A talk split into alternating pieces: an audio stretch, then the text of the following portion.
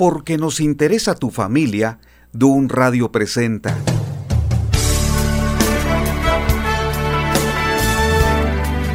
...50 días ordenando mi casa... ...un programa de reflexión y análisis... ...acerca de lo que nos interesa... ...para que la familia se encuentre en mejores condiciones... ...quédate este tiempo para retroalimentar este programa... ¡Comenzamos!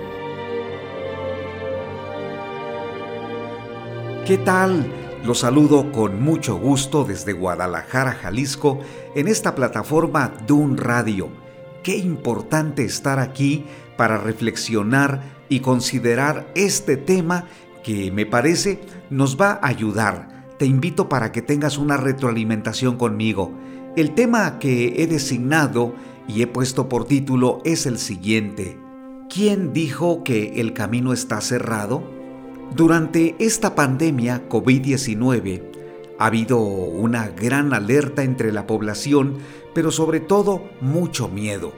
Creo que es importante colocar las cosas en orden y saber que si Dios está permitiendo que vivamos esta terrible experiencia, entonces vamos a tener una actitud asertiva. Por eso, ¿quién dijo que el camino está cerrado? Hubo un tiempo en la historia de la humanidad que fue tan complicado porque se le denominó los siete años de las vacas flacas. Sucedió en Egipto. Dios le dio un sueño a Faraón en donde le reveló que habrían siete años de vacas gordas y siete de vacas flacas. El faraón no supo cómo entender su sueño. Por eso llamaron a José que se encontraba en la cárcel. Era el administrador de todos los prisioneros, aunque él mismo era uno de ellos. Cuando salió y le dijo a Faraón que no estaba en él la capacidad de dar respuesta, pero que Dios se la daría. Entonces oró a Dios y el Señor le dio la solución. Los dos sueños de Faraón eran un mismo evento y sucederían pronto. Habría sobre la nación de Egipto siete años de gran prosperidad como nunca la habían tenido. Enseguida llegarían siete años de gran escasez y hambruna como nunca la habían vivido en todo el país. La recomendación de José fue que el faraón escogiera a un hombre sabio para que administrara todos los granos, los juntara por todo el territorio y construyeran grandes graneros. Después, organizar la repartición. Así lo hicieron. Al faraón le pareció bien con todos sus expertos que José se hiciera cargo. Ese día le dio el nombramiento de gobernador, el segundo de a bordo después del faraón. Le puso su anillo y le dio toda la autoridad Asimismo lo vistió con ropas reales y lo subió en su carruaje. Qué cambio tan impresionante de José para dejar la cárcel y enseguida ser uno de la monarquía. Qué importante, solamente Dios pudo haber hecho eso, pero Dios estaba propiciando ese momento. Pero aquí hay algo que quiero comentarte. Los siete años de las vacas gordas fue un tiempo excepcional la gente tuvo más que suficiente, es más, sobró, sobró en grandes cantidades. Pero cuando llegaron los años de las vacas flacas, allí llegó el sufrimiento. José comenzó a repartir y a repartir cada una de las provisiones aún a aquellas personas que venían de diferentes partes del mundo, de territorios tan lejanos. José era un hombre extraordinario había desarrollado un éxito que había llegado a oídos de muchas otras naciones. Un joven hebreo estaba en la cima y era un hombre poderoso. A sus 40 años puedo decir que él tenía todo, no le hacía falta absolutamente nada. Bueno, esa es mi apariencia o ese es mi punto de vista. Sin embargo, había algo en el corazón de José que no había terminado de arreglar. Vamos a decirlo así. Era un asunto pendiente, era una tarea inconclusa. ¿De qué se trataba? ¿Recuerdan ustedes que cuando él llegó a Egipto fue porque sus hermanos le tenían celos y envidia cuando les contó sus sueños? Y que lo colocaron en una cisterna. Pero después, para no matarlo, lo vendieron a los mercaderes ismaelitas, quienes lo llevaron hasta Egipto y allí lo ofrecieron como un esclavo. Lo compró el capitán de la guardia llamado Potifar, lo puso como responsable de toda su hacienda, ya que era un hombre muy, muy importante, el capitán de la guardia, por supuesto. Pero José, siendo tan joven, aproximadamente tendría unos 18 años de edad, fíjense lo que sucedió. La esposa de Potifar puso sus ojos en José y le pidió que durmiera con él, que tuvieran relaciones sexuales. Pero José tenía en mente que él era un siervo de Dios, que no podía deshonrar el nombre de Dios. Por lo tanto, salió corriendo de aquella habitación y la mujer se quedó con parte de sus ropas. Ella lo calumnió y fue detenido y fue enviado a la cárcel. Allí estuvo un buen tiempo. No fue sencillo para José asimilar todo lo que estaba pasando porque ya no veía a su papá, no veía a sus hermanos y especialmente al más pequeño, a su hermanito Benjamín, ya que los dos tenían la misma madre llamada Raquel que había fallecido cuando nació Benjamín. Para José no era una experiencia sencilla, era un tiempo muy difícil. ¿Cómo, cómo abrazar el éxito cuando tienes cosas pendientes? ¿Tú disfrutas un logro? algo académico, algo económico, puede ser algo relacionado con tu carrera o con tu trabajo. ¿Lo disfrutas cuando tienes malas relaciones? ¿Disfrutas el éxito cuando no estás bien con tus padres? ¿Cuando tu relación no es buena en el matrimonio? ¿Cuando existe un rompimiento en tus sentimientos o alguien te ha decepcionado? ¿Puedes disfrutar el éxito? Yo no yo estaría pensando, ay, qué bueno por este diploma, por este reconocimiento que me están dando en mi empresa, pero ah, tengo un asunto pendiente. No están bien las cosas con mi familia. ¿Cómo me gustaría que se arreglara esta situación? Pues quiero decirles que José tenía un capítulo pendiente en su vida que tenía nombre. Eran sus once hermanos, su papá Jacob y en especial su hermanito Benjamín. ¿Cómo remediar un capítulo del pasado para que disfrutes el éxito presente? ¿Cómo superar algo o una herida que te lastimó, te ha seguido dañando, aunque tratas de olvidarlo, tratas que no te esté causando daño, pero finalmente te está enfermando? Volvamos al asunto de José. Algunos de los expertos que lo rodeaban pudieron haberle dado consejos. Ahí estaban, déjame decirlo así, los terapeutas le pudieron haber dicho a José, olvida el pasado. Pero ¿qué sucedería? Eso implicaba olvidar a su familia, así que José no, no aceptaría esa recomendación. Otro experto le diría, haz un intento por ir a tu tierra, disfrázate y pasa inadvertido delante de ellos y pregunta qué hacen. Pero es como cuando una canción te transporta al pasado. Remueves viejas heridas, pero en realidad no superas nada el dolor sigue tan intenso y está allí escondido, así que José tampoco aceptaría esa recomendación. Alguien más le pudo haber dicho, mantén el secreto para que no tengas problemas con tu nueva posición social. ¿Qué pensará la gente cuando sepan que provienes de una familia de diferente religión y probablemente de escasos recursos económicos? Así que no digas a nadie lo que estás viviendo. Pero para José, mantener un secreto no era bueno, así que no consideraría esa posibilidad. Tal vez alguien más le diría, pues deja que el tiempo arregle, arregle todo, tú disfruta tu vida, haz de cuenta como que no está pasando nada. ¿Sabes cuántas personas piensan de esa manera? Tengo problemas muy intensos, son problemas muy fuertes, pero voy a hacer de cuenta como que no pasa nada. Estoy seguro que también José no habría considerado esa opción. Entonces, ¿qué hacer?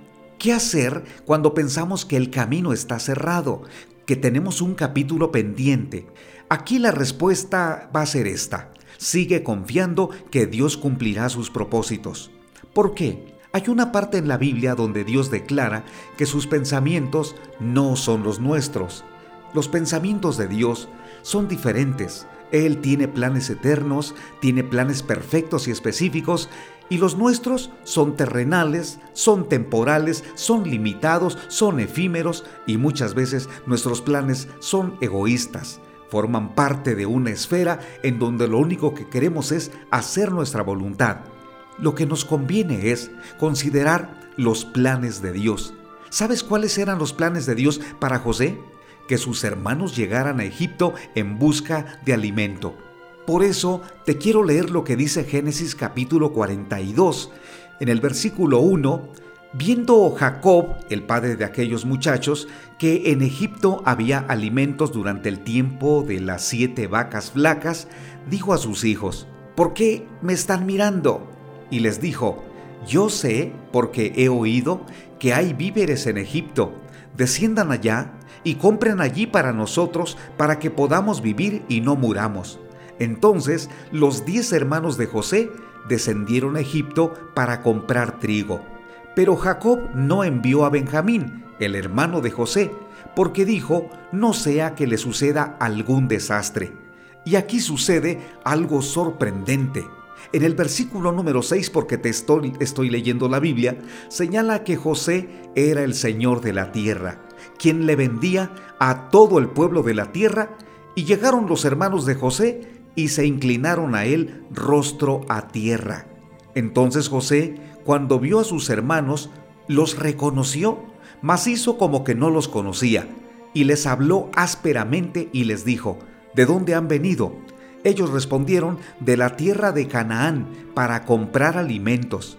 Entonces José conoció a sus hermanos, pero ellos no lo reconocieron, no se dieron cuenta con quién estaban hablando. Allí José se acordó de los sueños que había tenido acerca de ellos y les dijo, ustedes son espías, ustedes han venido para saber lo que está sucediendo en nuestro país. Pero ellos le dijeron, no, Señor nuestro, sino que tus siervos han venido a comprar alimentos. Todos nosotros somos hijos de un varón somos hombres honrados, tus siervos nunca fueron espías. Pero José les dijo, no, ustedes han venido a espiar este país. Y ellos insistieron, tus siervos somos doce hermanos, hijos de un varón en la tierra de Canaán, y he aquí el menor está hoy con nuestro padre y el otro no parece. Miren qué están diciendo ellos porque debieron haber declarado el otro lo vendimos, pero no, ellos simplemente declaran, el otro no parece, no sabemos qué le sucedió, un día se extravió, un día se perdió, no sabemos dónde se encuentra. Claro que ellos sabían, había una culpa en ellos porque lo habían vendido. Pero así sucede cuando tú haces algo o te han hecho algo malo. ¿Cómo desearíamos que las personas reconozcan sus errores y que vinieran inmediatamente para declarar, perdóname, te fallé, te desilusioné, Sé que lastimé tu corazón, sin embargo estoy dispuesto a reparar el error. Dime de qué manera puedo sanar todo esto o toda esta maldad o toda esta dolencia que yo causé. Pero ¿qué crees? Muchas personas no lo van a hacer. Los hermanos de José no llegaron a Egipto buscando declarar que habían hecho algo malo. Es más, lo que ellos dicen es que su otro hermano no parece. Y José los está escuchando es para que en esos momentos él les hubiera reprochado y los hubiera confrontado, pero no lo hizo. Esperó algo más. Los puso en la cárcel y les dijo, necesito que traigan a su hermano menor y entonces los libraré. Pero ellos le dijeron, nosotros somos hombres honrados, que mejor se quede en la cárcel uno de ellos y luego le traemos al hermano menor quiero que te des cuenta de algo. Cuando estos diez hermanos estaban en la cárcel, comenzaron a discutir el asunto y a culparse por lo que había sucedido con José, porque ellos pensaron, decían el uno al otro, verdaderamente hemos pecado contra nuestro hermano, pues vimos la angustia de su alma cuando nos rogaba y no le escuchamos. Por eso ha venido sobre nosotros esta angustia. Entonces Rubén les respondió diciendo, ¿No les hablé yo y les dije, no pequen contra el joven, y ustedes no escucharon? He aquí, también se nos demanda su sangre. Pero ellos no sabían que los entendía José, porque había intérprete entre ellos. Estaban ellos hablando en hebreo. José, claro que los entendía, era su hermano, aunque José estaba escuchándolos y tenía un intérprete que estaba traduciendo en el idioma de Egipto. ¿Qué hizo José? Se apartó de ellos y se fue a llorar. Había una gran tristeza en su corazón. Sus hermanos no estaban listos para arrepentirse y para reconciliarse con él. Eso fue lo que más le dolió, por eso lloró. Sin embargo, José sabía que ese tiempo era de Dios. Era el momento de una reconciliación, pero hubo algo más. Envió a sus hermanos con los sacos llenos de trigo y les puso el dinero que habían utilizado para comprarlo para que regresaran a su casa o a su pueblo. Les devolvió el dinero de los granos y lo puso en la boca de los costales. En el camino ellos lo descubrieron y se espantaron. Cuando llegaron a la casa con su padre Jacob, le contaron todo lo que había sucedido, diciendo que el gran amo de Egipto los había atendido muy bien, solo que les había regresado también el dinero. Y además le dijeron se tuvo que quedar uno de nuestros hermanos con el jefe de, Egipto porque quiere que llevemos a Benjamín. Entonces Jacob se opuso totalmente diciendo, no, a mi hijo más pequeño no se lo pueden llevar, porque entonces lo voy a perder también a él. Yo ya había perdido a José. Y así, así sucedió. Se terminó el alimento y cuando les hizo falta, los hermanos le dijeron, papá, tenemos que regresar por más alimento a Egipto, pero debemos llevar a Benjamín y finalmente lo llevaron. Pero aquí viene algo muy importante. Cuando llegaron a Egipto, José vio a su hermano Benjamín y buscó un lugar donde llorar, porque cuántos años habían transcurrido no lo había visto.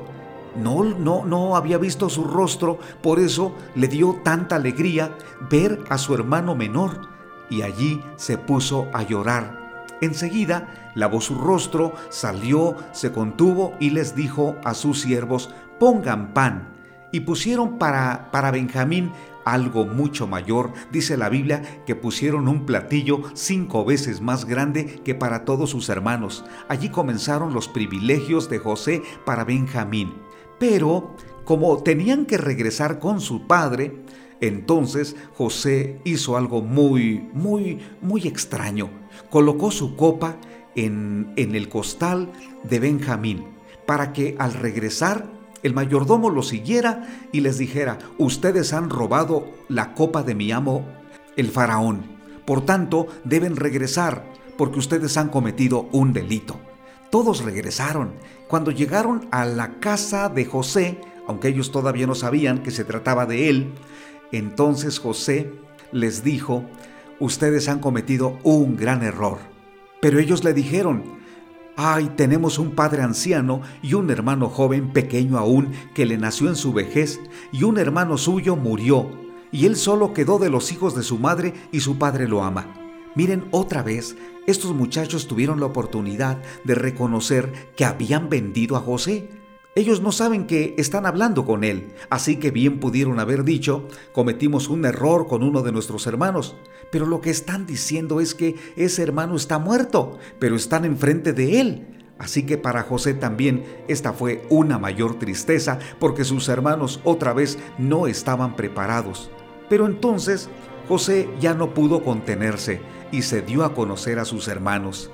Dice la palabra del Señor que él les dijo, yo soy José, a quien ustedes vendieron. Pero no se preocupen, porque Dios preparó todo esto para que tengamos una reconciliación. Así que José los abrazó y especialmente abrazó a Benjamín, lloró con ellos, los perdonó y allí se restableció una relación sanando viejas heridas. ¿Quién dijo que el camino estaba cerrado para José? ¿Quién dijo que el éxito más grande de José era la fama, el dinero y, la posición social? De ninguna manera. El éxito más grande de José fue en esos momentos el abrazo de sus hermanos, porque pudieron conciliarse esas diferencias que habían tenido, pero sobre todo que lo hubieran vendido. Aunque José no guardó resentimiento, pero todo ese tiempo sabía que tenía que cerrar ese capítulo que era difícil y lo cerró de tal manera que fue un tiempo extraordinario. Puedo decirte que los siete años de las vacas flacas fueron los mejores momentos para José, porque fue durante ese tiempo de crisis que pudo ver a sus hermanos, los recibió, les envió alimentos y también mandó llamar a su papá y junto con él y setenta personas llegaron a Egipto, se instalaron y el faraón les dio un lugar donde vivir, aunque dice la Biblia que allí permanecieron por 400 años como esclavos. Pero lo que quiero ver en todo esto y lo que quiero afirmar contigo es lo siguiente, una calamidad, una tragedia, una mala noticia, el único que la puede tornar en algo positivo, en algo bueno, es Dios. Nosotros no podemos cambiar las circunstancias. Cuando algo doloroso llega a tu vida, sabemos, como lo he dicho, valga la redundancia, va a doler, va a ser un sufrimiento fuerte, pero Dios puede cambiar las circunstancias. Dios puede propiciar un cambio, Dios puede propiciar algo magnífico, algo extraordinario cuando tú solamente ves tormenta, cuando tú solamente ves penas. El Señor puede hacer algo maravilloso. En la Biblia, en Isaías capítulo 43, versículos 18 al 20, el Señor te da una promesa y quisiera que hoy la valores. Considera lo que el Señor dice. No te acuerdes de las cosas pasadas, ni traigas a tu memoria las cosas antiguas. He aquí que yo hago cosas nuevas, pronto saldrán a luz. ¿No las conocerás? Otra vez, abriré camino en el desierto y ríos en la soledad.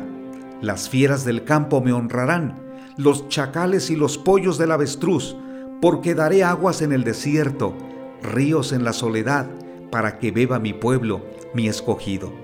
En esta parte, que yo agradezco mucho a Dios que me la ha dado para compartirla contigo, porque Dios me está inspirando, ahora mismo el Señor ha puesto en mi corazón que te comparta estas frases de Él el Señor dice que no te acuerdes de las cosas pasadas, porque muchas de ellas te están deteniendo. Es verdad, el pasado, los recuerdos, las lastimaduras, aquellas cosas que quedaron grabadas en nuestra mente y que hoy nos hacen llorar. Estoy hablando de cosas que no son buenas y que hoy día te están estorbando, son como un tropiezo para que continúes tu camino. El Señor dice que no te acuerdes de ellas. Para no acordarte, sería muy bueno que hagas a un lado los recuerdos por medio de las canciones que escuchas, también por medio de los objetos. ¿Sabías que algunos objetos nos recuerdan muchas cosas del pasado? No sé si tú estás abrazando algún objeto, algo del pasado que te recuerda una herida, una dolencia, una decepción. Dice el Señor que no te acuerdes de eso, que no traigas a tu memoria las cosas antiguas, que procures tener una mentalidad diferente. ¿Por qué? Porque el Señor dice que Él hace cosas nuevas. Solamente Dios puede decirnos algo maravilloso como eso. Solamente Dios puede darnos noticias diferentes a las que hemos recibido. Cuando era muchacho, fue un tiempo doloroso, muy difícil para mí no saber qué iba a ser de mi vida. Llegó un momento en donde sentí que mi vida no tenía rumbo, me sentí vacío. Así que comencé a abrazar la filosofía griega, la filosofía de Europa y muchas otras ideas que para mí eran buenas porque me sentía vacío. Yo estaba dispuesto a leer todo aquello que me empujara a hacer algo nuevo, aun cuando yo no sabía que podía estar internándome en cuestiones peligrosas. Fue hasta ese momento cuando personas que son mi familia me dijeron, Constantino, estamos orando por ti. Yo no era cristiano, yo no tenía ninguna relación con Dios, tampoco creía tener una religión, yo no tenía nada. Me consideré ateo durante gran parte de mi adolescencia y juventud. Pero esos familiares que estaban orando por mí me decían, Dios va a hacer cosas grandes en tu vida, Dios va a hacer algo nuevo. Me lo decían porque me veían con sufrimiento, enojado, me veían sin rumbo, que yo era inestable en mi carácter inestable en mis trabajos, inestable en la escuela, inestable en todo. Yo necesitaba un cambio, necesitaba urgentemente que algo me ayudara para tener un equilibrio saludable de mi mente. Fue hasta que leí la Biblia cuando el Señor habló a mi corazón. El primer libro de la Biblia que leí fue el libro de Proverbios. Allí descubrí que Dios tenía una serie de consejos para mí, puesto que yo era muchacho, era joven. Un día me arrodillé y le dije a Dios, Dios eterno, enséñame qué sigue para mi vida. Yo no sé, yo no tengo idea, pero muéstrame el camino que debo seguir. Poco a poco, el Señor me fue dando entendimiento con la Biblia. Me reuní en una iglesia donde me enseñaron y disiparon muchas de mis dudas. Hoy sé que lo que hoy hago cuando comparto, cuando imparto conferencias en muchos países, cuando escribo libros, cuando tengo la oportunidad de expresar estos mensajes como el que ahora te estoy compartiendo, es porque Dios abrió ríos en mi soledad. Dios abrió camino cuando estaba cerrado. Dios me dio oportunidades cuando yo no tenía ninguna. ¿Cuál fue la clave? No fue mi actitud, no fue ni siquiera mi fe, sino fue Dios mismo que puso en mí una nueva actitud y puso en mí una nueva fe. Yo podría decir que el único interés que tuve fue leer una Biblia, aunque lo hice con muy poca atención. Sin embargo, Dios hizo el 100% para que mi vida hoy tenga un nuevo camino. ¿Qué puede hacer Dios en tu vida? Si has considerado que están cerrados los caminos en el trabajo, en tu matrimonio, en tus relaciones sentimentales y en otras áreas que son importantes, debes creer que el Señor dice en su palabra que te abrirá camino. ¿Cómo lo hará? A través de lo que hizo Jesucristo en la cruz. El mayor milagro que Dios ha hecho por ti ha sido enviar a su Hijo Jesucristo para morir por tus pecados, para darte salvación eterna. El pecado nos separa totalmente de Dios. Jesucristo vino para tender un puente entre nosotros y Él. Jesucristo dio su vida para que nosotros, por medio de Él, lleguemos hasta la presencia del Padre Celestial. Cuando Dios dice que abrirá ríos o te abrirá camino, es porque va a ser a través de Jesucristo. Un día Él dijo, yo soy el camino y la verdad y la vida. Nadie viene al Padre sino por mí. La manera de tener un camino diferente, de llenar ese vacío que tienes en tu alma, va a ser por medio de Jesucristo en tu corazón. Si tú lo recibes, si tú lo aceptas y le dices, Jesucristo, quiero conocerte, quiero vivir como tú quieres, quiero ser un discípulo tuyo, entonces Jesucristo te va a escuchar y además te va a mostrar el camino que debes tomar. Tu vida será muy diferente. Primero, porque tu vida tendrá un propósito.